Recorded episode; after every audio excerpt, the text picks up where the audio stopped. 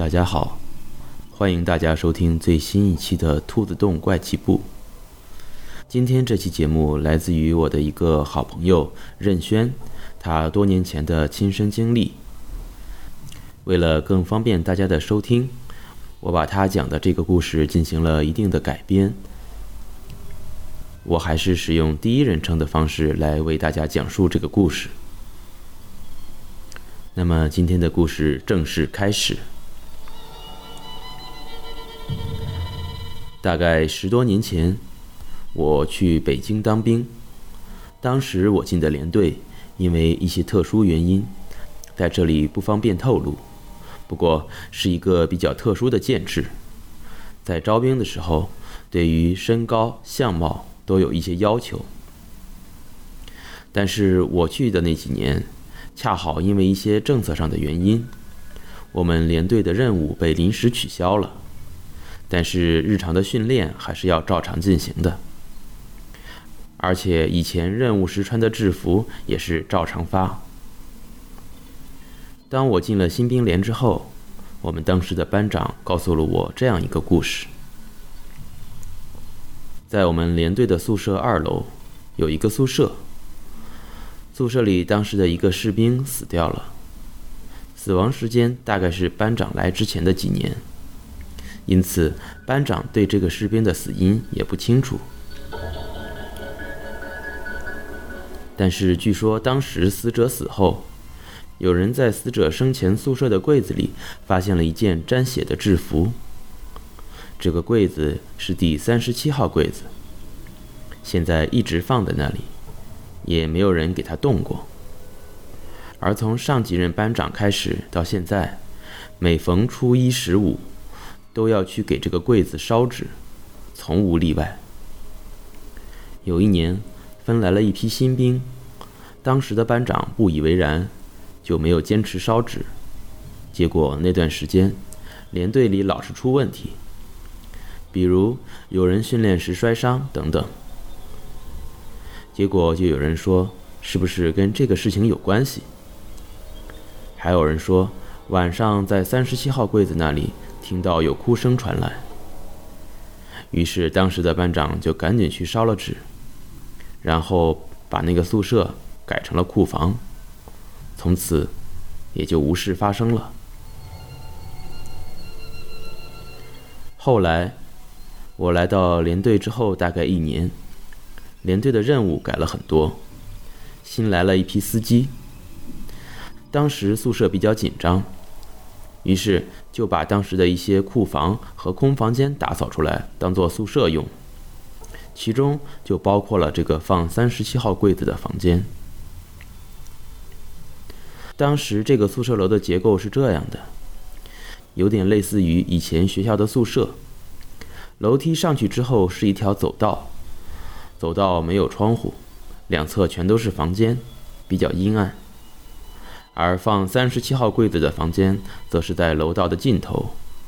房间的对面就是厕所，虽然是南向，但是当时已经是改为库房用了，因此白天也拉着窗帘，很阴暗。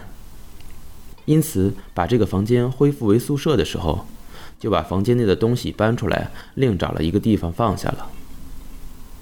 在搬的时候，有人不知道这个三十七号柜子的事儿。就把柜子打开，然后把里面的东西给扔了。结果当时的司务长知道了此事之后，直接着急哭了。当天就找到了当时在附近捡垃圾的人，怀疑是他把扔掉的制服给捡走了，并且跟他说要花五百块钱买回来。但是那个人说真的没有见到。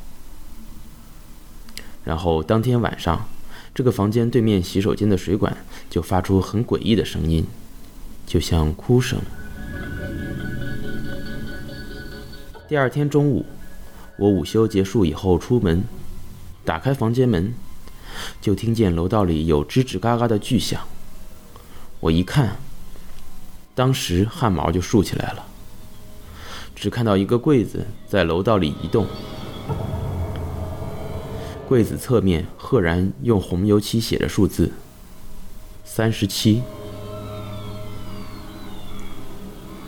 后来我又仔细一看，柜子后面是司务长和指导员，还有扔衣服的人。原来是他们在后面又把柜子给抬了回来。以后每次初一十五还是有人烧纸，但是那件沾血的制服也再也没有找到。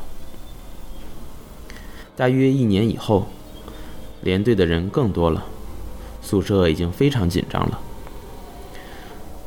放柜子的房间还是要改为宿舍用，于是又有人把柜子抬走了。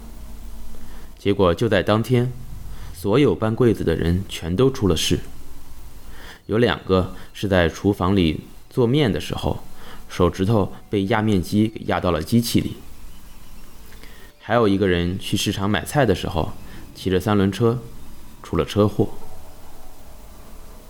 第二天，队长杀了一只黑公鸡，把血洒在了楼周围，然后把柜子恢复了位置，烧了纸。我还记得当时的司务长。给我买了个玉观音的吊坠，说是用来辟邪。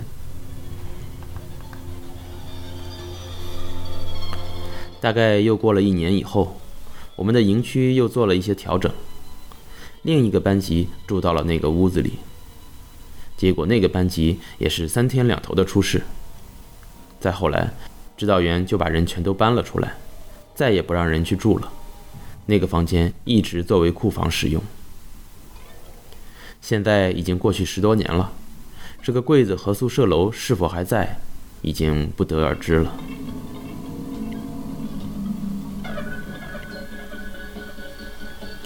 还有一个小故事在这里一起讲给大家。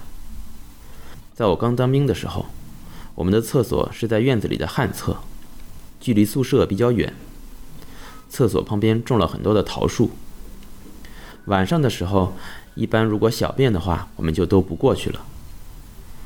有一次，有一个战友晚上想要去厕所，他走到厕所附近的时候，发现桃树上有荧光闪烁，他非常害怕，就没有敢去。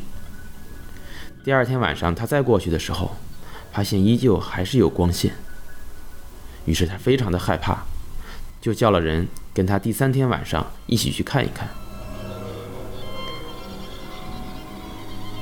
结果，第三天晚上发现，是有一个人在用当时的小灵通打电话。因为小灵通的信号不太好，于是这个人就爬到树上，觉得高的地方可能信号会好一点。那个荧光就是小灵通屏幕的光，反倒是把别人给吓了一跳。今天这两个故事并不是什么恐怖的故事。只不过第一个故事对当时的任轩来说，他是很害怕的。当然，现在他跟我讲故事的时候说，已经是不害怕，也不再迷信这些东西了。至于第二个故事，就当做赠送给大家的饭后小甜点吧。我们的兔子洞怪奇部还有很多故事没有讲给大家，也请大家慢慢的等待。